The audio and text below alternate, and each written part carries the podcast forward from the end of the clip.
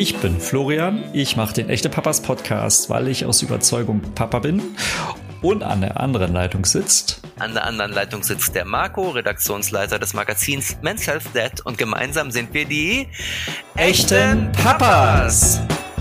Und ich bin total überrascht, dass du einfach so durchmoderiert hast, ohne irgendwie, ohne irgendwie eine Schleife zu ziehen. So ganz ja, straight, ganz, kannst du auch. Naja, selbst mit Normalität kann ich Leute noch überraschen. ja, genau. Hat geklappt, Flo. Nein, mir ist nichts Besonderes eingefallen und ich habe gedacht, wir haben nach so vielen Folgen und so vielen außerhalb der Reihe Intros mal wieder eigentlich ein normales Intro verdient. Genau, aber dir ist sicher eine gute Frage eingefallen, die du mir zum Anfang stellen kannst irgendwie, oder? Ähm, Ach, ja. nee, gar nicht wahr. Nee, ich, ich nee, jetzt überraschst du mich aber. ich bin ja mit der Frage dran. Ja, genau. Und jetzt, fällt, auch, jetzt fällt mir auch die Frage wieder ein, Flo. Und zwar würde ich ganz gerne mal von dir wissen, wie du eigentlich aufgeklärt wurdest. Gibt heute eine Schmuddelfolge. Ah. ähm, also ich habe da in der Tat mal drüber nachgedacht, äh, so retrospektiv, ähm, wie ich dann aufgeklärt wurde und ich bin zu dem Entschluss gekommen, meine Erinnerung sagt mir in der Schule oder durch die Schule. Durch den Biologieunterricht. Tatsächlich, ganz offiziell. Ganz offiziell und. Auf dem Schulhof oder so. Das waren dann so die, die Side Information. Die, das war alles, das kam irgendwie so, also äh, Hauptfokus war Biounterricht und alles andere kam dann so nebenbei. Aber okay. es war nichts was durch meine Eltern gesteuert war. Okay, Jedenfalls, wenn das so gewesen sein sollte, kurz noch, dann habe ich es wahrscheinlich irgendwie verdrängt. Ja, wahrscheinlich. Die peinlichsten Momente in seinem Leben verdrängt man ja immer. Gut, aber ich bin tatsächlich erstaunt, dass mit dem Schulunterricht hattet ihr tatsächlich das auch das mit den Bananen und den Kondomen über die Banane ziehen und so? War das so klassisch bei euch? Ja. Ja, gut. Okay, ich sehe schon. Ja. Blödes, blödes Thema und vor allem haben wir eine Gesprächspartnerin heute, die viel versierter in diesem Thema ist, und zwar die Christiane Kolb, eine Autorin, Journalistin, Sexualwissenschaftlerin und ähm, ja, eine, die gerade ein Buch geschrieben hat. Und zwar heißt das Aufklärung von Anfang an. Und da geht es natürlich um Bienchen und Blümchen und Schmetterlinge und so. Lieblingsthema. Und, genau. Und wie man heutzutage aufklärt und was alles damit dranhängt, so über Menstruation, Doktorspiele und Selbstbefriedigung. Das wird sie uns heute erzählen. Ich bin gespannt. Ich bin auch sehr, sehr gespannt. Also Willkommen, Christiane. Schön, dass du bei den echten Papas Hallo, Christiane. Bist. Hallo, echte Papas. Schön, bei euch zu sein. Ja, schön, dass du da bist, vor allem mit so einem ganz spannenden Thema heute. Du hast nämlich gerade ein Buch geschrieben, das heißt Aufklärung von Anfang an. Und ähm, spannendes Thema. Und dann gehen wir gleich mal ins Eingemachte. Und ich frage dich einfach mal, wann ist eigentlich der richtige Zeitpunkt für dieses große Aufklärungsgespräch? Also du weißt schon über das Thema mit Blumen und Bienen. Ja, also da habe ich ja eine ganz eigene These, weil das Buch heißt ja Aufklärung von Anfang an, dass es nämlich dieses Aufklärungsgespräch gar nicht gibt. Das ist so ein bisschen so ein Mythos.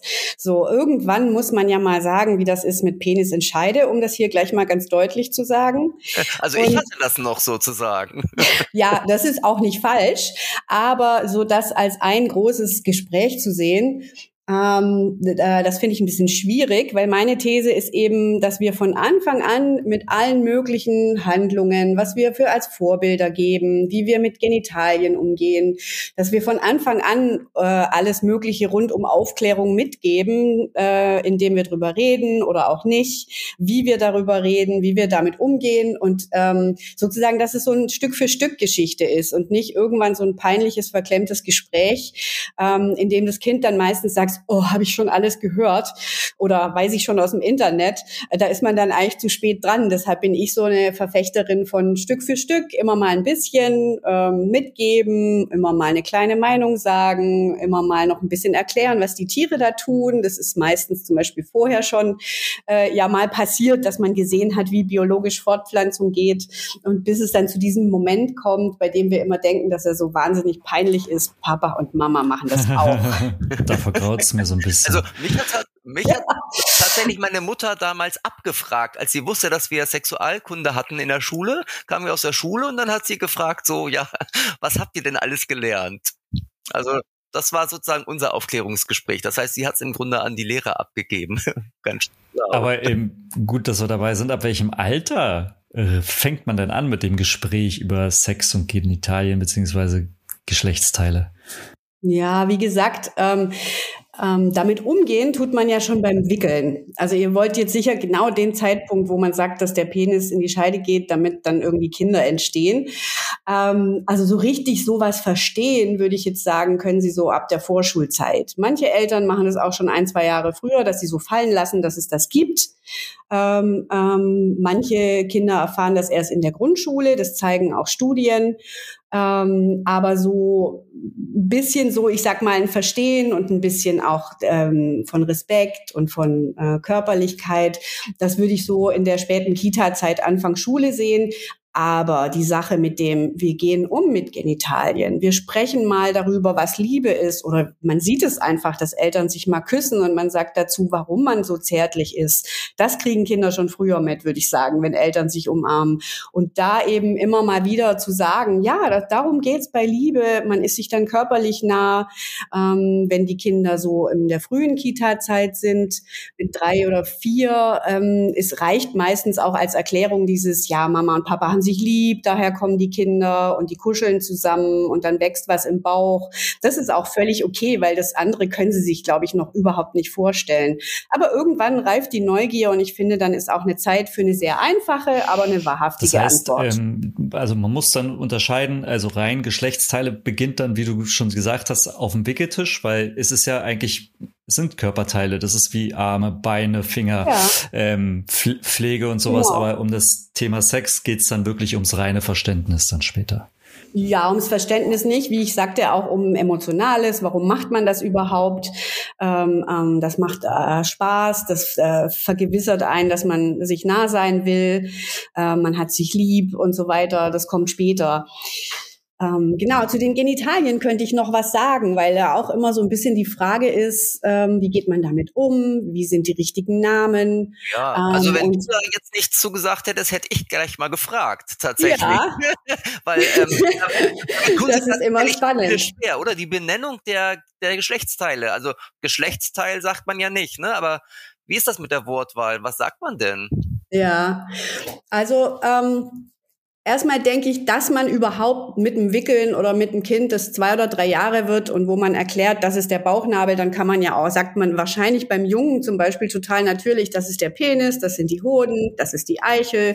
Genauso macht man das auch mit Mädchen. Und das finde ich eben richtig. Ich sag mal sowas wie, würde ich es benennen, neutrale Bezeichnungen. Also nicht nur diese Koseworte, weil die verniedlichen und wenn man dann mal 18 ist, ist es halt kein Schniedelwutzchen mehr das finde ich ganz gut, das früh mitzugeben. Kinder gehen in die Kita und wenn sie da auch mal Schmerzen haben oder wenn irgendwas falsch ist und falsch sitzt, finde ich es ziemlich adäquat, wenn sie eben so einen medizinischen Begriff auch kennen, so einen ganz normalen ähm, und eben sagen, hier am Penis klemmt's oder ähm, da ist was Blödes passiert, kann ja auch mal sein.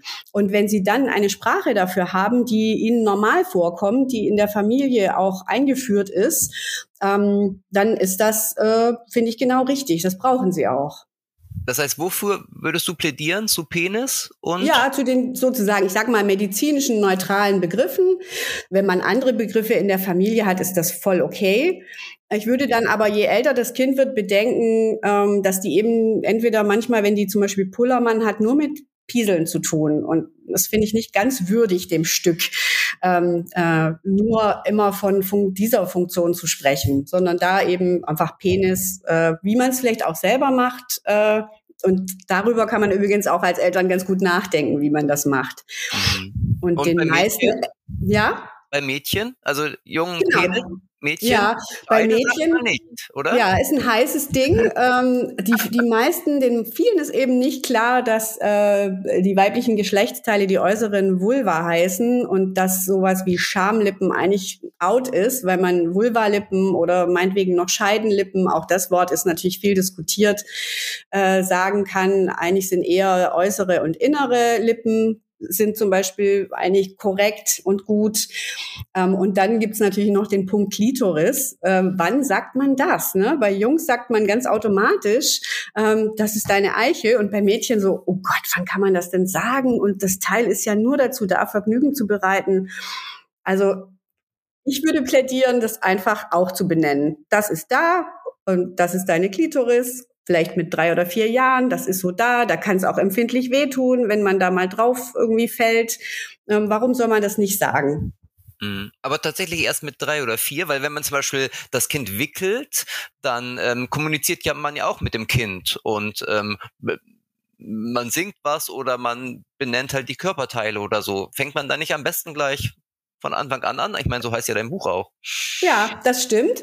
Ähm, ich würde es den Menschen wirklich offen lassen, den Vätern und Müttern, wie sie selber damit klarkommen, weil ich glaube, viele haben da eine Hemmschwelle. Ich habe das irgendwann auch ähm, relativ früh mal gemacht und du hast recht, es ist genau richtig, dieses, man sagt dem Kind ja auch, ich drehe dich jetzt äh, ab einem gewissen Alter und führt es und so weiter, dass man da auch sagt, okay, und dann machen wir jetzt sauber, ja. Ähm, dann hat das so seine ganz, seinen ganz normalen Platz, da hast du recht. Insofern war die drei, ähm, ja, ist immer schwierig, ein genaues Alter zu sagen, weil ich würde sagen, die Menschen müssen echt gucken, was für sie sich gut anfühlt, weil das würde ich auch nie sagen, du musst das so und so machen. Das ist echt schwierig in der Sexualität. Hm. Ein Klassiker im Zusammenhang mit Sex und Aufklärung sind ja auch die Doktorspiele.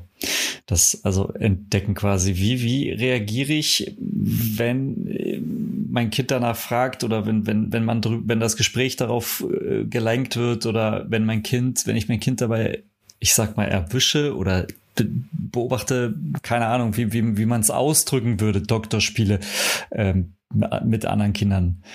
Wie gehe ich damit um? Ja, das ist ein sehr schwieriges Thema, weil wir alle ein bisschen, also viele erschrecken einfach, weil sie denken, das ist so erwachsene Sexualität, die gehört da nicht hin. Was soll ich bloß machen? Das ist ganz schrecklich. Und das ist eben also es gibt eine ganz neue Studie von der äh, Hochschule Merseburg aus dem letzten Jahr. Die haben nämlich Jugendliche zwischen 16 und 18 Jahren gefragt, äh, ob sie sich an solche Episoden erinnern. Und das zeigt nochmal schön, wie normal das ist. Ähm, da haben nämlich so etwa ähm, ein Drittel haben gesagt, sie erinnern sich daran, äh, dass sie das als Kinder gemacht haben. Das war auch wirklich verteilt von erster Erinnerung mit vier bis sozusagen sogar mit zehn noch. Ähm, und dann die Hälfte davon hat gesagt, sie, sie haben mitgemacht, weil andere das gemacht haben, also von diesem Drittel. Und die andere Hälfte hat gesagt, ach, ich habe selber so richtig aktiv gespielt. Das zeigt nochmal für uns Eltern, das ist ein, Entwick also ein Entwicklungsschritt. Ähm, sich zu interessieren. Die Kinder sind neugierig und das ist für uns Erwachsene in der Reaktion total wichtig zu wissen. Die machen das nicht, weil sie Sex haben wollen, sondern die machen das, weil sie irgendwie total neugierig sind, wie das bei anderen aussieht, wie die da womöglich reagieren. Sie spielen sowas nach und sie tun es nicht selbst so. Das muss man sich, glaube ich, noch mal echt in dem Moment, weil ehrlich gesagt, dass man so ein bisschen erschrickt, finde ich total menschlich und dass man so ein bisschen denkt, oh Gott, was machen die denn da? Aber dann in der Reaktion würde ich es äh, mal kurz sacken lassen und vielleicht in dem Moment gar nichts dazu sagen. Ähm, meistens sind es auch nur ganz kurze Spiele. Und dann würde ich aber einen Moment später mal nutzen, um nochmal klar zu machen, weil ich glaube, Kinder brauchen dann ein bisschen Wissen zu Respekt und Grenzen. Ähm, was darf man da machen und was macht, darf man nicht machen? Man darf nichts irgendwo reinschieben. Das kann wehtun. Man macht nicht was, was der andere nicht will. Das ist ja der erste Weg dann zum späteren einvernehmlichen Sex, würde ich mal sagen, zu lernen für beide Seiten. Wo ist die Grenze? Wie verhandle ich die? Das kann auch mal daneben gehen. Das ist aber für ein Kind in den allermeisten Fällen ähm, nicht schlimm, sondern das ist eine Verhandlung von Grenzen. Ähm, genau. Und so würde ich, glaube ich, damit umgehen und das ein bisschen im Auge behalten. Und ähm, vor allem, wenn das Kind sehr bedrückt nach solchen Situationen wäre, das wäre echt ein Warnzeichen. Da muss man echt sagen, okay, stopp, ich greife ein, da läuft okay, was das schief. heißt, äh, für mich äh, ziehe ich jetzt heraus, das ist der Moment, in dem man ja eigentlich dann auch in Kontakt gehen sollte mit dem Kind oder in die Kommunikation, wenn man sowas sieht, um vielleicht den Moment abzupassen, dann auch in Erklärung zu gehen, was da wirklich passiert. Also den ersten Grundstein zu ja, legen. Genau, das finde ich eigentlich super wertvoll, wenn man es mitkriegt, weil man da echt Prävention machen kann. Ne? Also man kann echt dem Kind super gut erklären, äh, das ist dein Körper und äh, du bist hier äh, die, derjenige, der darüber bestimmt, ja, und das ist dann echt live. So, aber das beginnt auch schon so ein bisschen mit diesen Körpergrenzen mit, äh, du musst der Oma kein Küsschen geben oder ich, äh, wenn ich dich umarm du, und du willst das nicht, dann gehe ich zurück und sage, okay, äh, wenn du das gerade nicht haben willst, so lernen Kinder da auch ihre Gefühle ernst zu nehmen und das ist ganz wichtig also im Grunde Doktorspiele als Chance sehen und nicht als Gefahr, dass man sich jetzt da irgendwie erklären muss, oder? Sondern auf dem Weg zur, zur perfekten Aufklärung sozusagen, das ja. als, als ersten Anlass nehmen. Genau, sofern es da perfekt gibt. Also ich bin dafür gar kein Druck und irgendwie, aber ein bisschen, man sieht schon, man kann da aufmerksam sein für so Entwicklungsmomente, ne? Das ist ganz toll eigentlich, finde ich. Das finde ich auch das Spannende dran, weshalb, was mich an dem Thema so fasziniert, dass ich dann ein Buch geschrieben habe. Ähm, ähm, man geht, man sieht das ein bisschen wacher, wie die Kinder sich entwickeln und was da gerade so Thema ist, ne? Auch in der Grundschule, wenn die irgendwie mit schwul und mit irgendwie und du Hure. Auch das ist so ein Moment, wo man vielleicht als Erwachsener eben mal reingeht und sagt, Moment, jetzt können wir ja mal drüber reden, was, was, was ist denn das überhaupt? Und, und was, was redest denn du da und so? Äh, wobei tatsächlich ja die Momente, wo man äh, das mitbekommt, immer seltener werden, gerade so in Zeiten, wo wir die Kinder ja schon sehr früh in die Betreuung geben. Ne? Also ich sag mal, diese Doktorspiele finden ja teilweise in der Kita oder im Kindergarten statt, ähm, wo ich ja eigentlich darauf angewiesen bin, dass ähm, die Erzieher da dann irgendwie einhaken, wenn sie das erleben und auch hoffentlich äh, so einhaken, dass das in meinem Sinne ist. Ja, das stimmt. Also das ähm, kann man eigentlich nur thematisieren, wenn zum Beispiel eine Phase ist, wo das auch zu Hause sehr stark passiert, dass man vielleicht auch mit den Erziehern ins Gespräch geht und sagt irgendwie Erziehern und Erzieherinnen, ähm, wie seht ihr das? Äh, was passiert da? Ähm, können, also aber die Hemmschwelle ist immer riesig, das gebe ich echt zu. Das ist einfach so. Das ist ein sehr wichtiges Thema für uns und ein sehr emotionales. Deshalb, ja. Hm, Christiane, wir beide haben ja schon mal ein Interview geführt und zwar ähm, für Men's Health Dead, ähm, mhm. was auch schon online ist. Und da hast du erzählt, dass viele Eltern die Aufklärung von Jungen sträflich vernachlässigen. Also im Gegensatz zu der Aufklärung von Mädchen. Ähm, Warum ist das so? Magst du das nochmal erläutern? Das fand ich sehr interessant. Ja. Da also als schwaches Geschlecht ja scheinbar nochmal eins draufkriegen. Ja, also was, was wirklich passiert ist, also gerade das weiß man eben aus Jugendstudien, dass ähm, ähm, Mädchen eben doch mehr sich erinnern, dass sie, dass es Gespräche zu Hause gab ähm, und Jungs weniger und dass für Mädchen natürlich die Mutter eine relativ automatische Bezugsperson ist und es gibt natürlich auch über die Menstruation so ein Thema, über das man irgendwann mal reden muss. Insofern bleibt es eben nicht aus und die körperlichen Veränderungen. Ähm, und bei Jungs hat sich eben gezeigt, dass da viel weniger zu Hause geredet wird und viel mehr junge junge Jugendliche sagen, na, ich habe das aus dem Internet oder mit Freunden besprochen oder so.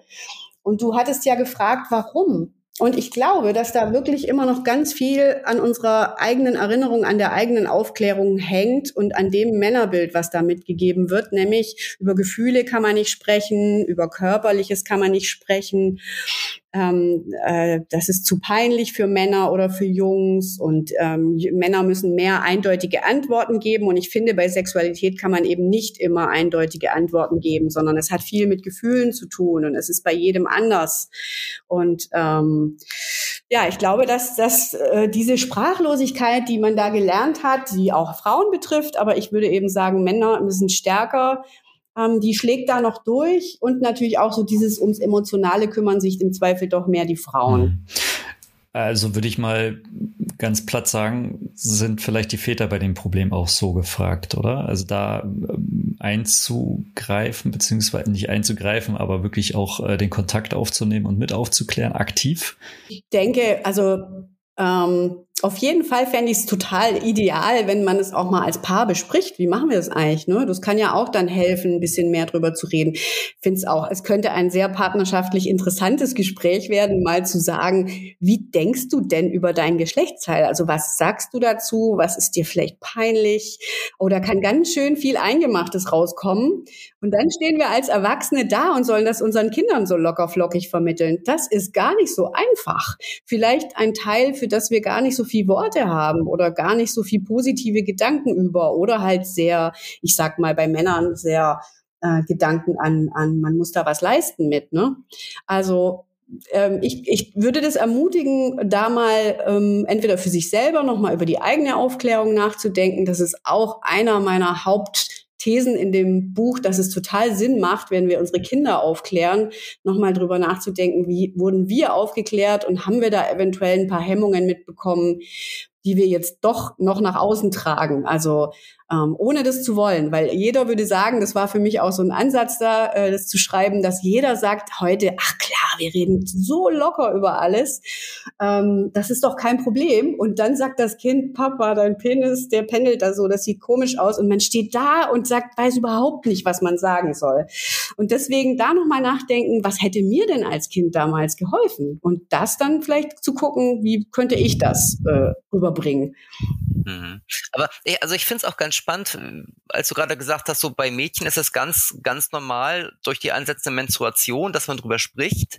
Aber Jungen haben ja irgendwann auch ihren ersten Samenerguss. Also auch ja. da könnte man sagen, auch das wäre Anlass und auch das ist ja etwas, was ähm, nach außen dringt, kann ich das so sagen? Nein, aber, aber, aber natürlich wahrscheinlich schon. aber trotzdem scheint es da einen Unterschied zu geben, ne? Also ähm, ja. obwohl beide sich ja körperlich verändern und es da auch irgendwie ähm, Veränderungen im Körper gibt, ähm, sind wir bei den Mädchen noch näher dran bei dem Thema Aufklärung. Ja, auf jeden Fall. Während die Jungs einen totalen Vorteil haben, das habe ich auch in dem Interview mit dir schon gesagt, die haben einen totalen Vorteil, die haben ihren Penis sofort in der Hand, so ungefähr. Ne? Also auf dem Wickeltisch mal runter und irgendwie, das ist für Mädchen so, ist halt die Frage, schieben wir jetzt die Hände aktiv weg? Oder also das ist, finde ich, auch selber für uns sehr spannend zu beobachten, wie gehen wir damit um, dass da ein natürliches Verhältnis entsteht. Also Jungen haben meiner, meiner Idee nach da erstmal einen totalen Vorteil und auch eine ganz dolle Selbstsicherheit. Ne? Die stellen sich hin und pieseln und Mädchen müssen da irgendwie lernen, sich so hinzuhocken und so. Aber ähm, du hast total recht, dann äh, in dem Zuge dann von Anfang an zu sagen, ja, da kann man ganz normal drüber reden. Man muss ja auch gar nicht so viel darüber reden. Es geht mir gar nicht darum, dass man da stundenlange Gespräche führt, aber einfach, dass man, dass die Kinder merken, ach, darüber kann ich mit meinen Eltern auch reden. Also ich stelle mir gerade vor, dass bei der Hälfte unserer Hörerinnen oder vor allen Dingen Hörern jetzt gerade ganz viele Schweißperlen auf der Stirn stehen, wenn sie daran denken, dass da irgendwann noch mal ein Gespräch auf sie zukommt oder überhaupt das Thema, ne? Weil, wie du es gerade sagtest, mhm. ich glaube, da fängt ja wieder ganz viel bei einem selber an. Bei so vielen Themen, die wir ja sowieso auch in der Erziehung oder wenn wir, wenn wir Eltern werden, ja immer wieder rauskommen, ist das ja wieder nochmal so ein ganz großes Ding, was da ein, was da auf einen zukommt. Das stimmt, aber ich würde es einfach Situation für Situation nehmen. Und ich glaube, dieser Gedanke zu denken, was würde meinem Kind jetzt vielleicht helfen, die Welt zu erklären, ähm, dass der ganz gut hilft. Mhm. Ich würde ganz gerne die Schweißperlen noch ein bisschen auf die Tube drücken bei den Schweißperlen und nochmal ein anderes Thema anschneiden. und zwar Pornos. Also tatsächlich ist es ja wirklich so, dass irgendwie unsere Kinder immer früher einfach durch die Digitalisierung auch einfach ähm, Berührung mit Pornos haben oder haben können, ähm, was ja im Grunde ja aber eine total verzerrte Wirklichkeit ist. Ähm, wie reagiere ich denn deiner Meinung nach am besten, wenn ich merke, dass mein Kind da ähm, ein Porno gesehen hat? Ja, also das kommt oft vor, schon in der Grundschule, dass auf den Smartphones in den höheren Klassen so als Mutprobe das mal so hingehalten wird. Und dem dementsprechend ist es auch in Umfragen, da gab es eine von der Uni Hohenheim, dass ganz viel davon unwillentlich ist, ne? also der erste Kontakt. Ähm, und ähm, da waren, glaube ich, sowas wie zwölf bis 13 Jahre waren der Durchschnitt. Wenn man aber sieht, dass das der Durchschnitt ist, müssen ja auch schon zehn- und elfjährige sowas sehen. Ähm, naja, der zwar im Zweifel wird es man wahrscheinlich nicht mitkriegen. Meistens kommen dann so Sätze wie so und so hat schon ein Porno gesehen, also so vom Schulkind. Ähm, und wenn das Wort mal, äh, selbst wenn es nur das Wort ist, würde ich die Chance auch wieder ergreifen zu sagen, was das ist. Und würde halt sagen, dass das äh, ja Liebe machen ist, die total durchinszeniert ist, so wie in so einem Avengers-Film die äh, die Kämpfe. So, damit kann man, glaube ich, ganz gut zeigen, äh, es ist echt nicht Realität und ähm, ja, muss man mit sich selber abklären, ob man sagt, wofür die Leute den gucken. Aber ich würde definitiv sagen, ähm, dass man drüber spricht, dass man sagt, es ist keine Realität, es ist überhaupt nichts, was für dich jetzt relevant ist. Äh, ich finde auch, dass man ruhig dazu sagen kann, ähm, das darf man erst ab 18 übrigens. Es ist in Deutschland gesetzlich so geregelt, dass die Eltern sozusagen angeklagt, also sozusagen schuld sind, wenn das Kind sich das runterlädt und kein Schutz da ist, wenn es zu jung ist. Also das muss man sich mal runter reinziehen. Ne?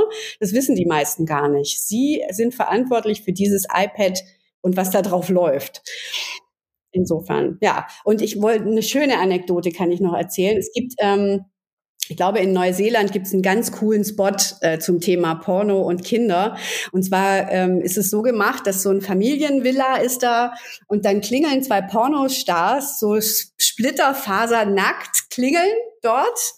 Ähm, und man es ist immer so, denn die Mutter im Bademantel geht so raus und ist natürlich total entsetzt, was da los ist. Und das ist alles so gemacht, dass man immer die entscheidenden Teile nicht sieht von den Pornostars. Aber die sagen dann, ah, wir klingeln nur, um zu sagen, dass ihr Sohn hat uns gerade zugeschaut. Und wissen Sie, wir machen, es ist ja alles gefaked und gespielt. Also das, ich, wir finden schon, dass er das wissen sollte. Und auch wenn er mich vögelt irgendwie, also es wird natürlich nicht gevögelt gesagt, aber gut, aber wenn er so, wenn wir es machen, der fragt mich auch nie, ob ich das will, sagt die Frau dann. Und so. Und wir wollten nur klingeln, um zu sagen, ähm, ist vielleicht Zeit, dass sie ihm das mal erklären, dass echte Beziehungen nicht so funktionieren. Und der Frau fällt natürlich alles runter. Der kleine Junge kommt hinten, der ist so, was wird der sein, elf? zwölf, der kommt hinten ins Bild, dem fallen, fallen seine Chips aus dem, so auf den Boden und die Frau guckt wirklich, das ist so lustig, wie die guckt, die verdreht so die Augen und dann so, hallo, Schatzi, wir müssen, glaube ich, mal reden. So. genau, und aber das ist es, ne? Dieses, das ist nicht Realität. Ähm, Beziehungen funktionieren anders. Die Liebe von Mama und Papa oder von anderen Menschen, die sich lieb haben, die sieht schon echt anders aus. Und ich möchte eigentlich nicht, dass du das siehst, weil das gibt ein total falsches Bild. Und du darfst übrigens auch gar nicht. Auch schön. Das ist sehr, sehr wichtig. Ähm, erhöhen wir den, den Grad der Schweißperlen auf der Stirn nochmal um einen äh, Tick. Wie geht das ah, ja. jetzt? noch, noch ein heißes Eisen Selbstbefriedigung.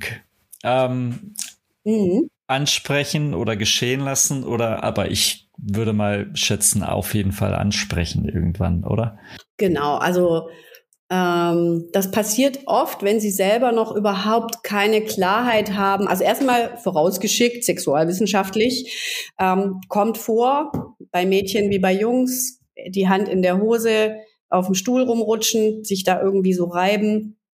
Ähm, kein Zeichen für Gefahr im Verzug. Ähm, kann einfach sein, dass ein Kind das schon entdeckt. Die Reizleitungen sind mit Geburt gelegt sozusagen. Aber es hat auch wieder nichts damit zu tun, dass ein Kind jetzt aktiv sagt, ich will machen, was Erwachsene machen. Gar nicht. Es ist einfach im Grunde ein Zufall. Manche entdecken es, manche nicht. Ja, jetzt es sind auch nicht so viele. Sagen, Entschuldigung, ab welchem Alter, von welchem Alter wir sprechen, oder? Also wir sprechen schon ja ab drei bis vier Jahre oder so. Also ich habe auch schon Videos von Babys gesehen, die sich, also so Einjährige, die sich an Stuhlkanten reiben. Das manche, es gab, es gibt so Eltern, die finden das lustig, das bei YouTube okay. reinzustellen. Okay. ja. Ja, genau, aber trotzdem muss man jetzt ja bei dieser Antwort unterscheiden zwischen, ähm, wie gehe ich vor, wenn ja. ich einen Dreijährigen habe und wie ist es bei einem 13-Jährigen? Ne? Also beim Dreijährigen ansprechen, ja, und beim 13-Jährigen ja, wenn man es beim Dreijährigen schon angesprochen hat, dann weiß man mit dem 13-Jährigen schon Bescheid. Ich wollte gerade sagen, dann ist es doch recht einfach eigentlich. Genau. Nee, also was klar ist, dass bei ganz kleinen Kindern, die ähm, sozusagen für die Regeln des guten Benehmens oder das, äh, ähm, was man so macht, noch gar kein Gefühl haben, ähm, da muss man schon etablieren, so nach dem Motto, das ist okay, wenn man das macht, aber dafür gibt es einen privaten Raum. Also ähm, das kann sein, das macht dir gute Gefühle, das gibt's bei allen Menschen, aber ähm, das ist doch auf dein Zimmer beschränkt und so, dass keiner dabei sein soll. Und ich, das kann man auch mit Kleinen schon etablieren, genauso wie man mit einem Dreijährigen etabliert, du Schatzi, ins Klo möchte ich eigentlich alleine. Ähm, das ist was ganz Privates. Ähm, also das kann sich sehr heikel anfühlen in dem Moment, aber eigentlich ist in dem Moment auch wieder ein guter Entwicklungsmoment zu sagen, privat, öffentlich, was ist okay, was nicht. Und wenn das Kind es nicht versteht, ähm, ist es ja trotzdem so, dass man dann sagt, ja, aber das, das machen wir so. genauso äh, wird ja auch nicht nackt überall rumgerannt, sondern da sagt man auch, es, es gibt hier eine Regel, da ist man angezogen, wenn man in die Kita geht zum Beispiel. Und deswegen würde ich sagen, gar nicht so viel Overhead machen, sondern sagen, ja, das, das, diese Regel gibt's privat und öffentlich. Und ähm, wenn du das privat machst, total okay, aber auch ich will nicht dabei sein. Das ist nicht in, für mich in Ordnung. Eltern haben auch ihre Grenzen und die sollten sie auch ruhig formulieren bei diesen Dingen, finde ich ganz gut. Hm. Und wie ist es bei Kindern in der Pubertät? Also äh, welche Befürchtung hättest du da? Wenn ich zum Beispiel in das Zimmer meines pubertierenden Jungen komme und äh, der Porno läuft. Porno, Porno haben wir ja schon abgehakt, aber wenn dann sozusagen er noch Teile des Pornos umsetzt, ähm, schnell wieder aber Tür hast zu. hast du ja nicht angeknüpft, oder? oder? Ja, also das würde ich jetzt auch monieren. Entschuldigung. Ein ja, junger Mensch, der seine Privatsphäre das, braucht. Das, raus, das, das wolltest du auch, dass die dann anklopfen, bevor sie ins Elternschlafzimmer kommen mit 13. Naja, aber gehen wir mal davon aus, dass der Feueralarm losgegangen ist und ich einfach gucken wollte. Und er hat so nicht gehört. Gut, aber es gibt tatsächlich, also ich klopfe immer an, aber es gibt vielleicht auch Väter, die nicht anklopfen und dann ist man in dieser Situation. Ähm, ja. Also ich glaube, ich würde mich entschuldigen und mich zurückziehen. Okay. Und wenn man aber Sorge hat, da passiert irgendwas mit Pornosucht, ich finde dann, man merkt, das ist so ein bisschen viel. Vielleicht äh, würde ich da auch schon auch mal was sagen dazu. Okay.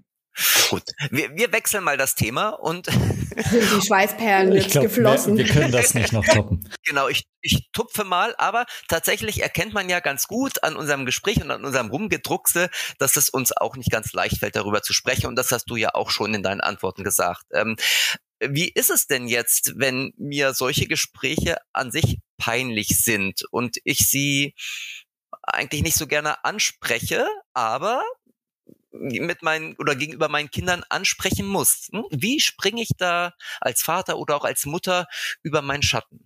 Ja, also erstmal ähm, finde ich das überhaupt nicht schlimm, dass man es peinlich findet, weil auch für uns ist Sexualität eben was ganz Privates, Persönliches und die Gefühle sind auch gemischt. Also es läuft nicht immer so gut, das wissen auch wir.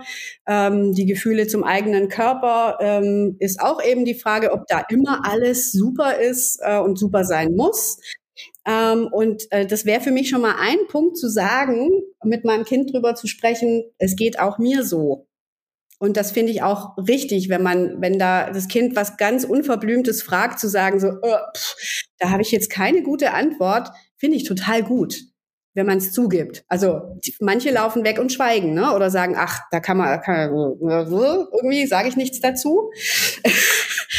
ähm, aber ähm, in Worte zu fassen, dass es so was Kompliziertes ist, dass ich jetzt vielleicht auch nicht so eine gute Antwort habe, und dann mir die Antwort aber zu überlegen und nochmal drauf zurückzukommen, ähm, das finde ich total wertvoll. Da lernt ein Kind nämlich auch sehr viel darüber, dass diese Grenzen, wie schwierig das manchmal ist, das zu verhandeln und äh, dass Meinungen unterschiedlich sein können und Gefühle dazu unterschiedlich. Also zum ersten würde ich mal sagen, die Peinlichkeit ist mit eingebaut. Dafür können wir alle gar nichts. Unsere Kultur hat das so gemacht und es hat auch seine Richtigkeit. Keiner möchte die ganze Zeit über Sex nachdenken und reden und darauf reduziert sein. Ähm, wir müssen, wir wollen ja auch unsere Privatsphäre schützen. Und das tun wir in dem Moment. Ich würde dann nur sagen, sich klar machen, also weil du sagtest, fragtest, ja, was soll man dann machen? Sich klar machen, dass das für das Kind irgendwas zu lernen ansteht und eine offene Frage da ist.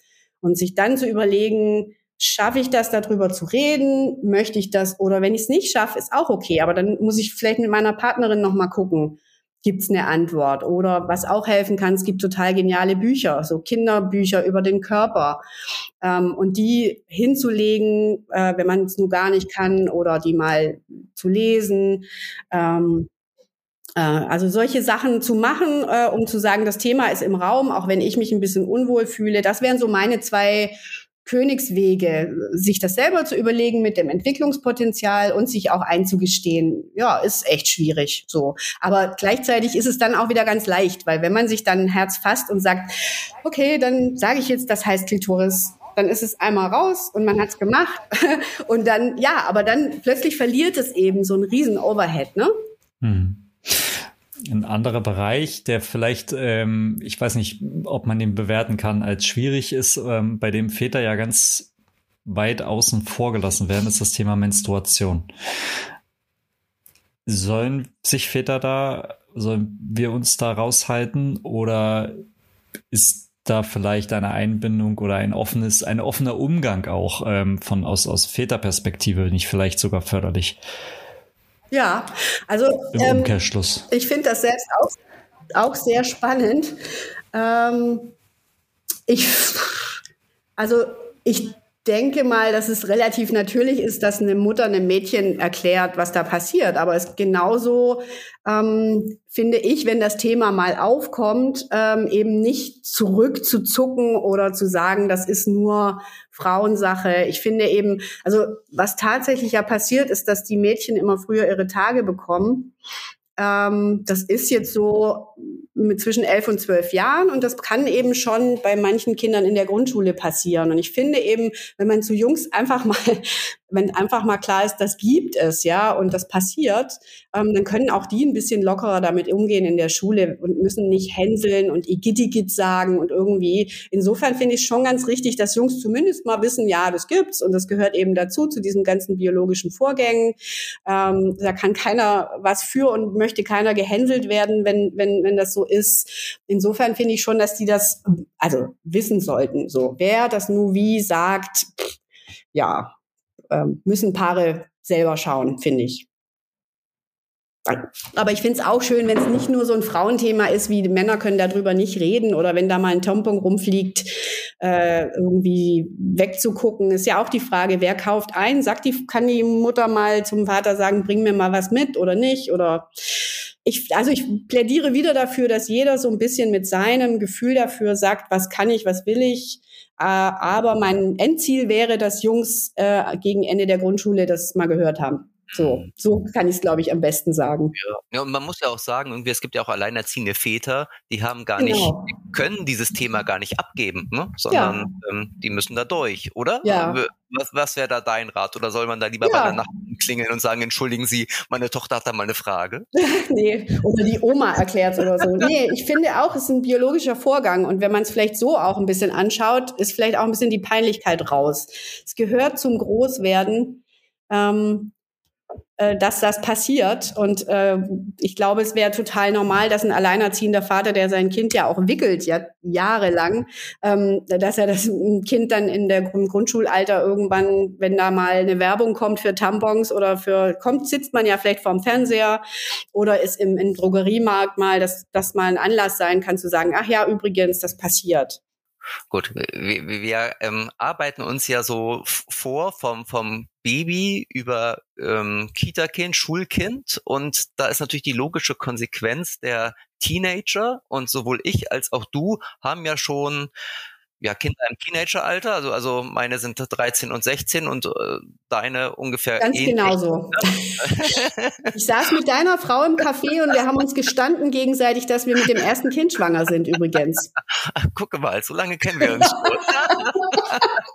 so nah war das. Gut, aber eigentlich wollte ich nicht aus dem Nähkästchen plaudern, sondern ich wollte ähm, einfach nochmal auf das Stichwort erster Freund oder erste Freundin hinaus.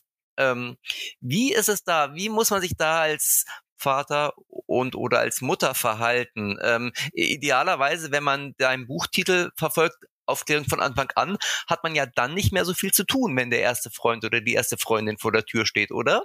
Wie ja, naja, also ich glaube, da kommen dann doch noch mal andere Sorgen mit, äh, klappt das wirklich mit der Verhütung und äh, gehen die gut miteinander um? Ähm, es, also mein Buch endet ja übrigens für Eltern äh, mit Kindern von zehn Jahren. Insofern bin ich jetzt, das könnte vielleicht das nächste Buch werden dann. Äh, wie gehe ich äh, mit Sexualität und Puber äh, beginnender und ähm, sich dann äh, entwickelnder Pubertät äh, um? Ja, dann Spoiler doch mal für dein zweites Buch. Genau, ich mache mal einen kleinen Spoiler. Ich glaube, ja, also über Verhütung hat man idealerweise sozusagen Anfang der weiterführenden Schule schon mal gesprochen, dass es das gibt und dass man ja nicht ständig Babys will und äh, dass alle Menschen das machen.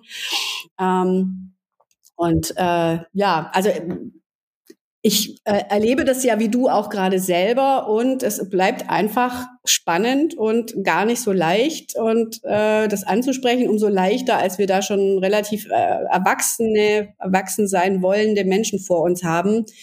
Und auch da kann ich einfach nur ein bisschen sagen, dranbleiben. Ja, hat, hat man ein gutes Gefühl, weiß man ungefähr, was da schon passiert. Ähm, über nochmal Kondom und Pille, brauchst du was? Also ich würde dann vielleicht eher nachfragen, brauchst du was? Ähm, Möchtest du noch was wissen? Also da ist so eine Zeit für eine Vorlesung ganz schwierig, weil die meistens abgelehnt wird. Auf der anderen Seite habe ich aber auch erlebt, dass es manchmal dankbar angenommen wird. Also ich würde auch versuchen, da dann doch auch mal nachzufragen. Hm.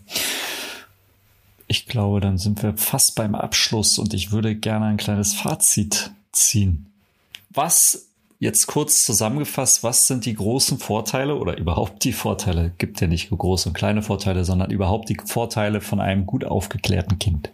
Also der Vorteil ist, dass es sehr mh, mm, viel lernt über Respekt und Feinfühligkeit von persönlichen und körperlichen Grenzen. Das finde ich ganz wichtig zu lernen. Das ist eine Prävention.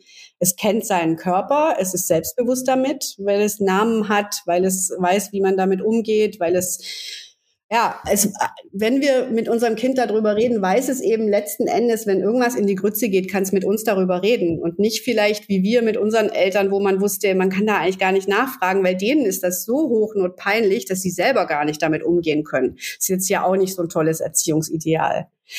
Genau, also ich würde mal behaupten, es macht Kinder sicher, ähm, wenn man es behutsam und altersgemäß macht. Ähm, es ist immer ein bisschen ein, ein Ritt, würde ich sagen.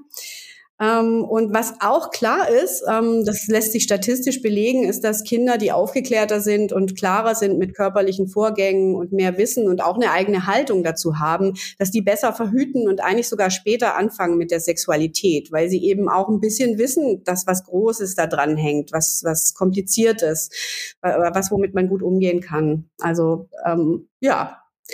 Und außerdem Sexualität eben einem positiven Licht zu sehen. Eben nicht Porno und Schwierigkeit, sondern zu sagen, Liebe, die sich ausdrückt, äh, altersgemäß. Das ist auch ein ganz, ganz äh, großer Vorteil.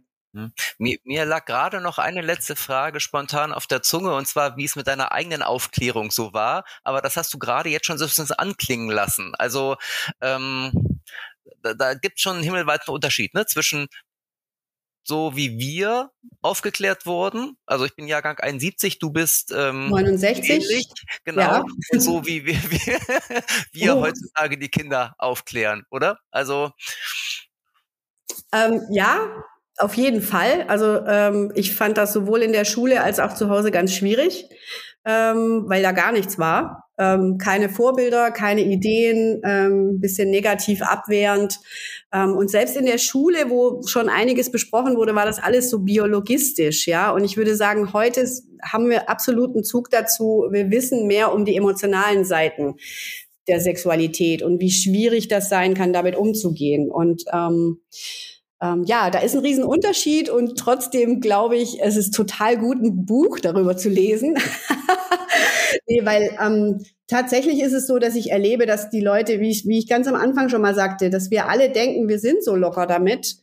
Und unser Gespräch hat ja auch heute gezeigt, es gibt so viele Punkte, wo wir denken, wir sind locker und dann stehen wir da und beißen uns auf die Zunge und wie sage ich es jetzt und was sage ich jetzt und was ist denn richtig, dass es dann doch nicht so leicht ist, dass es sich lohnt, da nochmal ein bisschen drüber nachzudenken. Ja, naja, und auf jeden Fall sind wir ja auch so geprägt, also und wir wissen ja alle nicht nur die, die Aufklärung, sondern alles, was in unserer Kindheit passiert ist, ist so stark in uns verankert, dass man, auch wenn man heutzutage total locker ist, doch nicht über diesen eigenen Schatten ähm, springen kann. Ne? Also ja. insoweit ist ein Buch total wichtig. Ähm. Ja, denke ich auch. Aber, aber dann hat der Dr. Sommer all die Jahre total, also das hat ja gar nichts gebracht dann. Na, das glaube ich nicht. Das war einfach der, der Seitenersatz, den es damals sonst nicht gab. Okay. Also der hat wahnsinnig also viel es war ein Workaround quasi. Für das, was zu Hause genau. nicht gebracht wurde, hat man versucht, da über. Okay. Genau. Genau, nur wenn man wahrscheinlich die Antworten von Dr. Sommer und die Bravo Fotostories heute liest, merkt man, wie furchtbar ähm, das Mädchen immer noch dem Jungen gefallen musste und wie cool der Junge sein musste und so. Also da war schon viel drin, aber so ganz, man kann es eben noch konkreter und noch einfacher und klarer sagen. Und das ist dann auch besser. Weil man lernt ja bei Dr. Sommer nicht sprechen. Man hat vielleicht eine Frage beantwortet, aber man lernt nun nicht, wie man mit seinem ersten Freund die Verhütung anspricht. Das kann man nur, wenn man mal gelernt hat, über so Sachen kann man reden. Ja. Und man, Insofern, man holt, geht es hoffentlich ja, und man weiter. holt natürlich auch das, das, was man letztendlich ja auch ähm, leider verpasst hat, durch, äh, wenn, als die Eltern einen nicht aufgeklärt haben, dann im Grunde genommen, das holt man ja nicht nach. Ja, ja, manchmal schon, klar, man hat verschiedene Partner, man liest was, man bildet sich fort. Es gibt Initiativen heute, die weibliche Sexualität wirklich mehr ins Zentrum rücken. Da gibt's viele Bücher dazu. Ähm, also, genau. Insofern, man kann, aber es ist auch eben doch weit weg und es gibt nicht immer so viel Anlässe, das zu verändern. Und dafür will ich eben einen schaffen und dafür habt ihr jetzt gerade ja auch sehr schön einen geschaffen. genau. So, kommen wir zur wirklich aller, aller, allerletzten Frage heute, Christiane. Und zwar, ähm, alle, die unseren Podcast regelmäßig hören, wissen, dass es auf Spotify eine echte Papa-Playlist gibt, die von Gast zu Gast oder von Gästin zu Gästin anwächst. Und jeder unserer Gäste darf sich ein Lied wünschen, idealer, idealerweise eines, das zum Thema dieser Folge passt.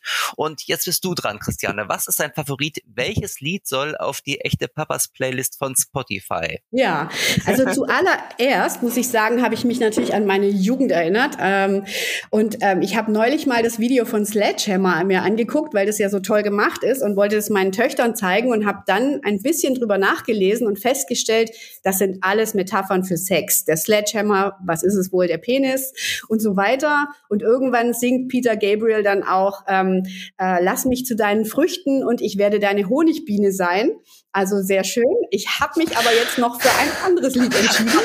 Ganz ehrlich, und ich habe immer gedacht, dass es gab eine, eine, eine gleichnamige Serie Sledgehammer damals im Fernsehen. Da war das ja der, ah, der Titel, ja, Titelsong davon. Ich dachte, das wäre das ja. dafür gewesen. Aha, wieder was gelernt. Nee, nee. Okay, nein, jetzt hast du uns so heiß gemacht, Christiane. Jetzt nehmen wir natürlich dieses Lied und das zweite. Okay, ja, genau. Also, also wirklich schön und durch meine Töchter drauf gekommen bin ich äh, Jeremias Liebe zu dritt. Ähm, äh, Liebe zu dritt, du und ich und der Sommer, wir haben Liebe zu dritt. Es ist so ein schönes Bild von positiver Sexualität und vielleicht auch von dem, was unsere Kinder gerade hören. Ähm, eine ganz coole Band, Jeremias. Ich war mit meiner Tochter auf ihrem ersten Konzert und das war die Vorgruppe und äh, ich fand es total cool. Und das finde ich, ist jetzt nicht Aufklärung, aber es zeigt einfach nochmal die, die, die Schmetterlinge im Bauch und die wir als Eltern uns ja auch ein bisschen konservieren müssen. Deshalb dieses Lied hören. Das finde ich, finde ich sehr schön, weil ähm, ehrlich gesagt, ich hatte wahrscheinlich mir viele nur Let's Talk About Sex von Salt and Pepper ein, ähm, was da, das ja. wäre, aber ich finde es toll, dass du was ganz anderes genommen hast. Ja. Also ich kenne es nicht. Ja, viel Spaß damit. Ja, vielen Dank. Wird sofort angehört und kommt auf unsere echte Papas Spotify Playlist, die ihr abonnieren könnt. Achtung, Werbung. Genau wie unseren Podcast auch. Ähm, auf allen gängigen Podcast-Portalen. Gerne abonnieren, gerne anhören, gerne bewerten und weitersagen. Ähm, so genug der Werbung für uns. Noch einmal ganz kurz Werbung für dich, Christiane. Über dein Buch haben wir schon gesprochen. Das kriegt man in jeder Buchhandlung, heißt Aufklärung von Anfang an. Wenn man noch mehr über dich erfahren will, über deine Arbeit, über deine Person, wo geht man da am besten hin? Nicht in die Buchhandlung? Dann geht man auf meine Website, die ich genau zu diesem Thema gemacht hat. Die heißt lieben-lernen.achtung Info, nicht de Info. genau, da findet man mehr über mich und auch noch mal ein paar Artikel dazu. Und ich kann aber natürlich wärmstens empfehlen, in dem Buch habe ich mir wirklich über alles Gedanken gemacht, über sexuelle Vielfalt sprechen noch, über Porno, über noch Regeln für Doktorspiele, die natürlich noch viel ausführlicher sind als das, was ich gerade äh, sagen konnte. Sehr schön. Vielen herzlichen Dank für deine Zeit. Und jetzt gehen wir alle und schnappen uns unsere Partnerinnen und äh, sprechen mal über Aufklärung. Ja, sehr gut. Viel Spaß dabei. Ich danke auch ganz herzlich, dass ich zu Gast sein durfte. Dankeschön. Tschüss. Und alle anderen haben wir in zwei Wochen. Ja, bis dann. Tschüss. Ciao.